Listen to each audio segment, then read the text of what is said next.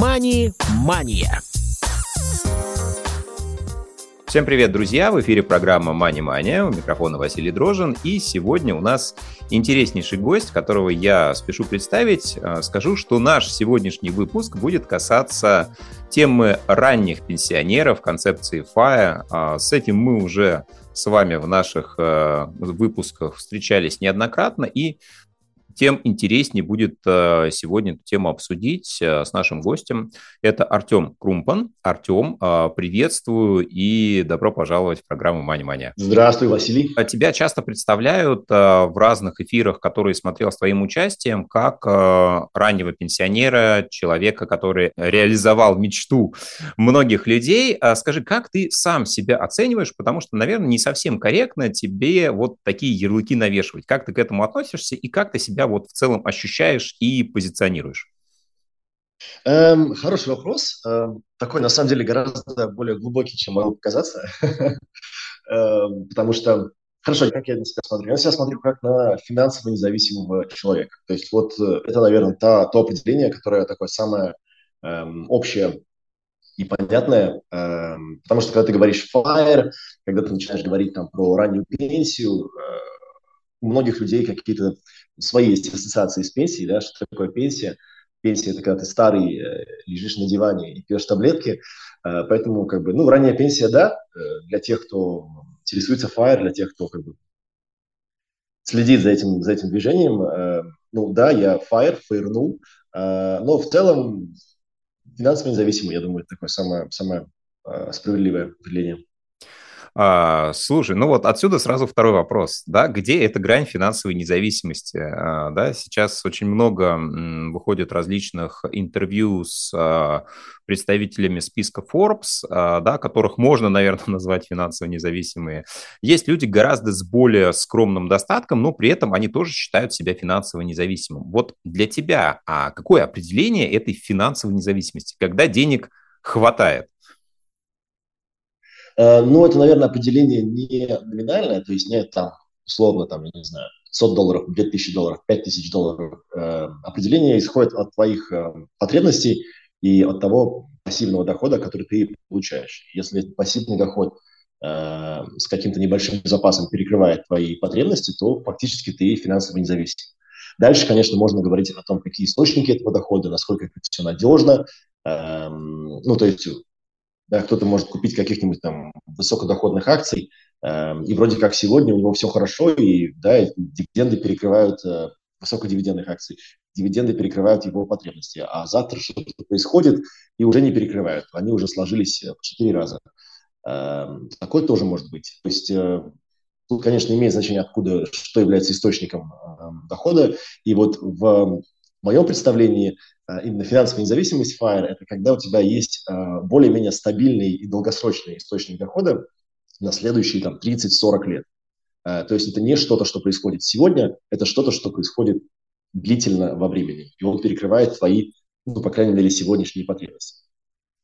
Знаешь, мне кажется, ключевой это вот вопрос потребностей и их уровня, да, их объема, потому что как раз потребности у всех очень разные, и, наверное, а, человеком, который достиг финансовой независимости, могут себя считать и те, у которых, ну, условный миллион плюс долларов на счету, да, или больше, и тот, у которого запросы сильно скромнее, но при этом у него ну, какого-то финансового ресурса, финансового капитала хватает, чтобы их все покрывать. И вот это действительно интересно, Абсолютно. потому что ну, тут нет какого-то единого параметра, стандарта, к которому э, нужно, стоит стремиться, да, только вы можете... Абсолютно. Ты, ты знаешь, это, это если, если тебе, я это уже узнал вот за последние пару лет, если ты хочешь строить какой-нибудь большой э, спор где-нибудь в интернетах, то нужно дать какую-то конкретную цифру и сразу же, там, скажем, у меня такой-то доход или э, мне нужно для жизни в таком-то месте столько-то денег. И сразу же появится 1500 комментариев, э, половина из них будет на эти деньги невозможно жить, ты умираешь с голоду, и половина будет, да ты олигарх, откуда у тебя столько денег? То есть вот любая конкретная цифра, которую ты называешь, она разделит аудиторию примерно пополам.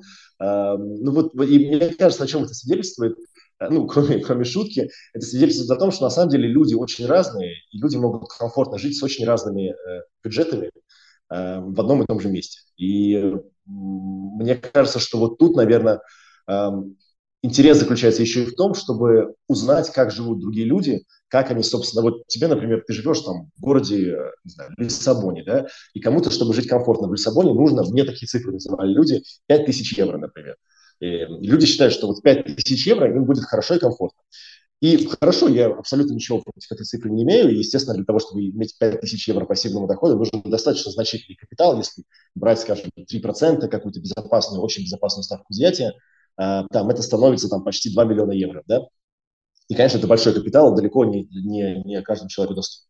Но э, в то же самое время, ну, скажем, у меня наши расходы э, значительно меньше, э, ну, там, разы меньше, чем, чем эта цифра э, в Лиссабоне. И мы тоже, я тоже считаю, что я живу комфортно, я вполне счастлив, э, я не чувствую какой-то какой стесненности. Мне кажется, что вот еще один интересный момент здесь – Эм, это просто делиться этой информацией э, друг с другом, узнавать, собственно, как живут другие люди, как они... Это именно поэтому мне нравится говорить о, о деньгах, и как другие люди тратят деньги, и как я трачу деньги, потому что это как бы расширяет э, то, что ты видишь вокруг себя, расширяет твой горизонт, да, ты понимаешь, окей, вот тут человек живет вот так, а этот человек живет вот так, и чему-то можно научиться и в том, и в другом случае, то есть чему-то можно научиться и у того, кто тратит 5 тысяч в месяц, и у того, кто тратит там 2 тысячи в месяц.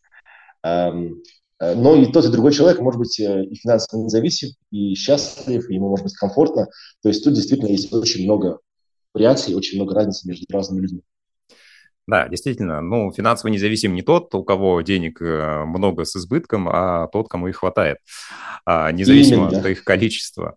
Хорошо, а давай попробуем познакомить аудиторию с тобой. А расскажи, пожалуйста, откуда ты, где ты учился и, собственно, как, в какой момент к тебе в голову пришла идея, что можно, в общем-то, в какой-то период жизни прийти к тому, чтобы достичь этой точки финансовой независимости? У меня, знаешь, у меня очень простая и немного экзотичная история, ну, как бы вот одновременно она и простая, и экзотичная. Почему она простая?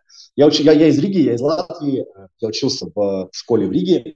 Когда я закончил школу, это было в 2005 году, э, Латвия как раз только что вступила в Европейский Союз, э, а это было в 2004 году. И в тот момент открылись двери в любые университеты в Европе, потому что теперь как бы ты гражданин Европейского Союза, ты можешь поступать на равне с гражданами остальных стран куда угодно. И в тот момент в Великобритании были университеты, которые принимали заявки от э, граждан Европейского Союза даже без экзаменов английского. То есть звучит странно, но я просто, просто перевел на английский свой э, сертификат о среднем образовании в Латвии, послал его в несколько университетов э, в Англии, и меня там в два из них приняли. И в, одной, в один из них я поехал учиться. То есть это было чрезвычайно просто. Я поехал туда учиться, э, работал параллельно с учебой, эм, то есть я сам оплачивал, собственно, всю, всю учебу, все, э, все свои расходы. Эм, закончил университет и пошел работать в компанию, которая занималась производством оборудования для добычи нефти и газа. И, собственно, в этой компании я провел всю свою карьеру. Ее там потом покупали, перепокупали, э, были всякие там поглощения. Ну, в общем, она, она меняла свое название, но в целом компания была одна и та же. И э, вместе с этой компанией я достаточно быстро э, мне предложили поехать в Африку, работать в Африку, потому что в Африке были у нас большие клиенты. И я поехал в Анголу. Где-то через два года после окончания университета я уехал работать в Анголу. И там провел, собственно, большую часть своей карьеры, где-то шесть с половиной лет. Потом еще два с половиной года в Египте. Эм, потом еще немного времени в Сенегале.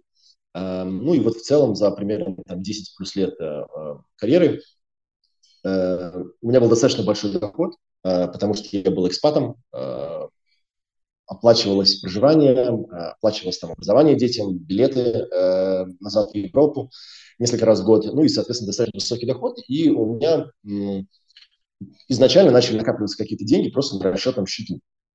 И я, ну, есть и есть. Когда это стало какая-то достаточно значимая уже шестизначная цифра, Эм, я понял, что с этим нужно что-то делать, потому что, ну, как-то не оптимально. Ты просто вставляешь карточку в банкомат, у тебя там лежит там 100 тысяч фунтов. Ну, что-то здесь не так. Я что-то явно делаю не так. Эм, я начал как-то читать о, об инвестициях, эм, и вот примерно тогда же я наткнулся на идею финансовой независимости, на идеи FIRE, и через э, разные ошибки, когда я инвестировал во всякие глупости, ну, не инвестировал, я просто терял деньги, на самом деле.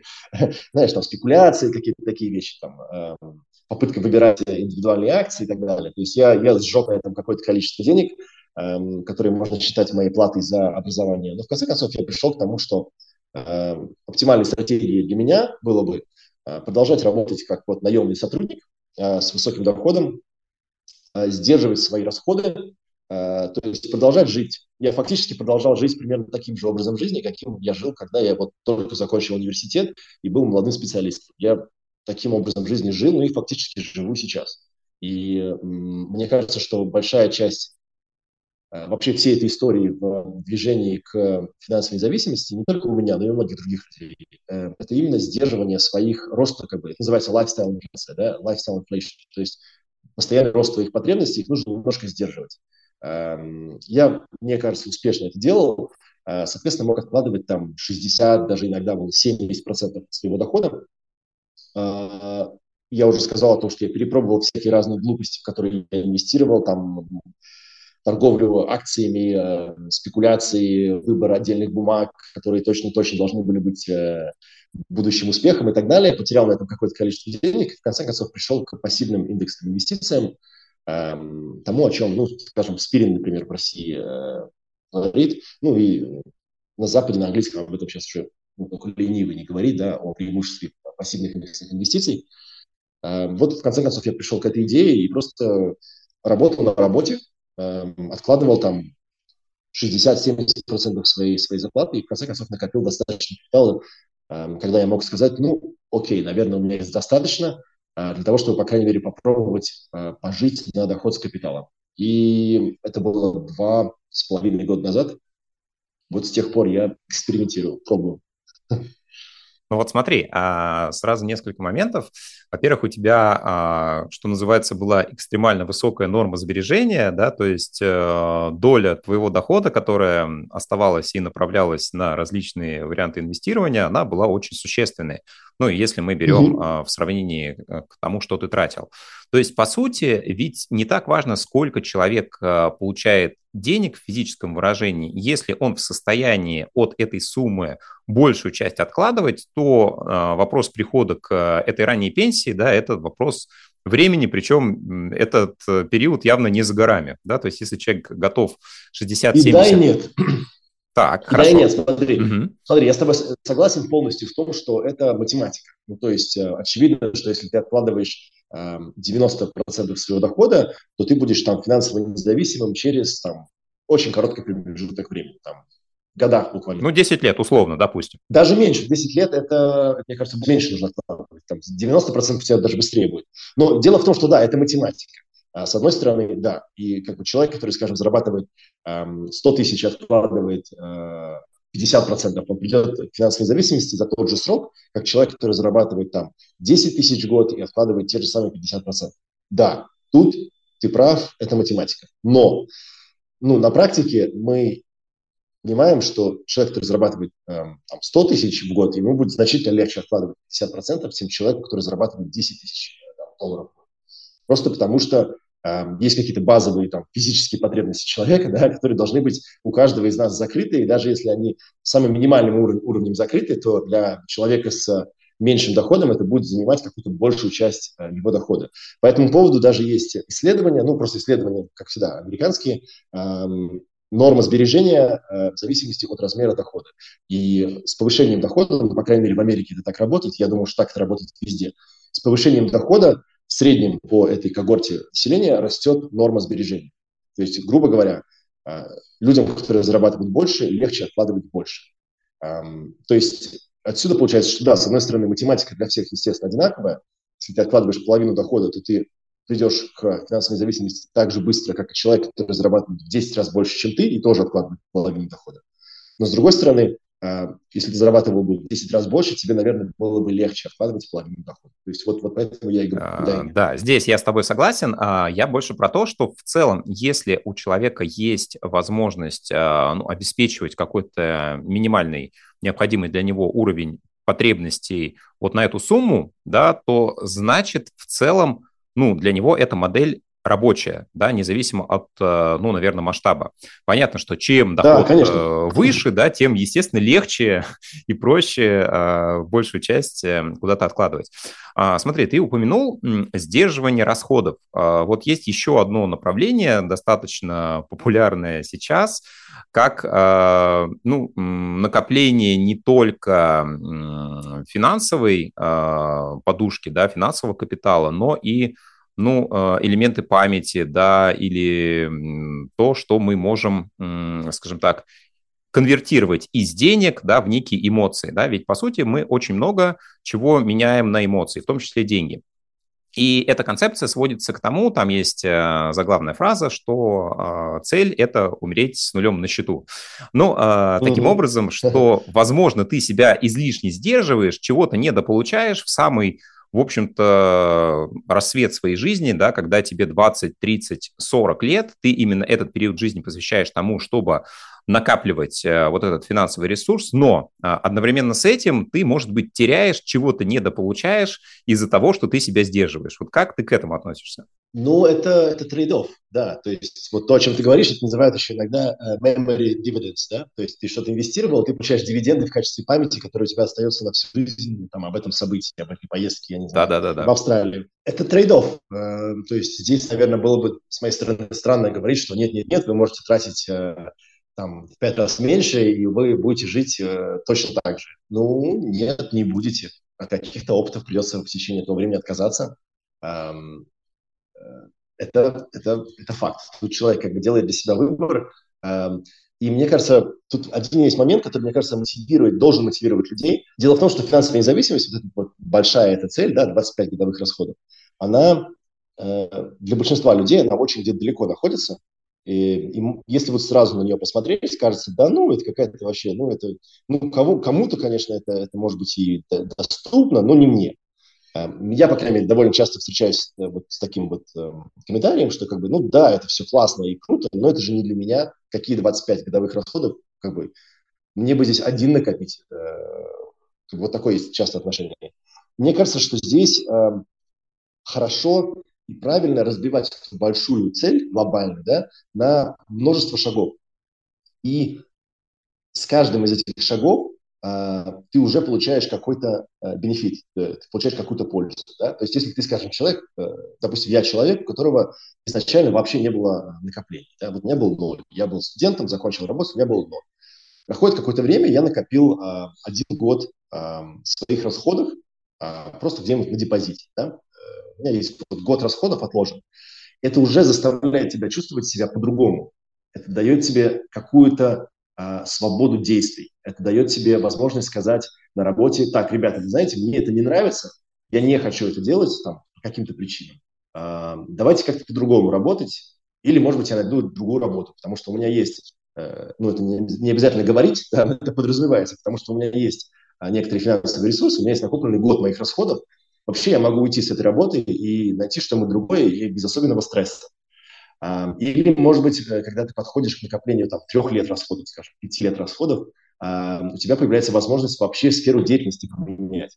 Потому что теперь у тебя есть достаточно расходов, чтобы, скажем, взять и поехать там магистратуру сделать за границей в какой-нибудь другой сфере, да, вообще сделать career change, начать работать за границей, одновременно и поменять сферу и повысить свой доход. Когда ты подходишь там, к 10-15, скажем, годам расходов, у тебя есть возможность взять, скажем, career break. Ты можешь взять и сказать, так, я, наверное, годик э, хотел бы вот проветрить голову, э, немножко я потерян, э, немножко я не понимаю, куда я иду, я хочу вот год взять такой gap year, скажем, попутешествовать год, потом вернуться назад в индустрию и продолжить работать. То есть смысл заключается в том, что мы не просто в течение какого-то длительного промежутка времени всем жертвуем для того, чтобы в конце концов прийти к этим 25 годам расходов накопленных. Мы по пути, да, вот по пути к этому большой цели, по мере прохождения этого челленджа, мы уже э, набираем э, какие-то бонусы, и мы уже набираем какую-то э, сферу свободы. Выбирать, где мы работаем, с кем мы работаем, когда мы работаем, над чем мы работаем, она постепенно растет по мере того, как э, ты становишься более финансово независимым. И вот поэтому, возвращаясь к твоему вопросу, эм, мне кажется, что на это не нужно смотреть как на вот я здесь всем сейчас жертвую, и, может быть, там через 25 лет э, я буду финансово независимым, э, если повезет, если все будет хорошо с рынками, а может и нет. Мне кажется, на это лучше смотреть именно как на такой ступенчатый путь, эм, в первую очередь обращая внимание на следующую ступеньку. Да? То есть я сейчас действительно, там, может быть, я от каких-то опытов отказываюсь, э, может быть, я пока действительно там сейчас вот в Африку смотреть на львов не съезжу, повышу свою норму сбережения, но зато у меня будет, э, там, через несколько лет у меня будет, скажем, три года расходов накоплено, и это позволит мне, э, в том случае, если я захочу, поменять, скажем, профессию, поменять сферу деятельности. Или просто, если я не хочу менять сферу деятельности, я просто буду чувствовать себя значительно увереннее, потому что я знаю, что что бы ни случилось, у меня есть три года расходов, вот просто накопленных да, инвестициях, которые еще и какой-то доход приносят тоже. Эм, то есть, мне кажется, здесь важно смотреть на это не просто как на решение, а как на э, вот путь к этой большой цели, и по, по мере продвижения по этому пути ты уже получаешь какие-то плюсы, какие-то бонусы. Да, ты знаешь, Но в целом решение, конечно, есть.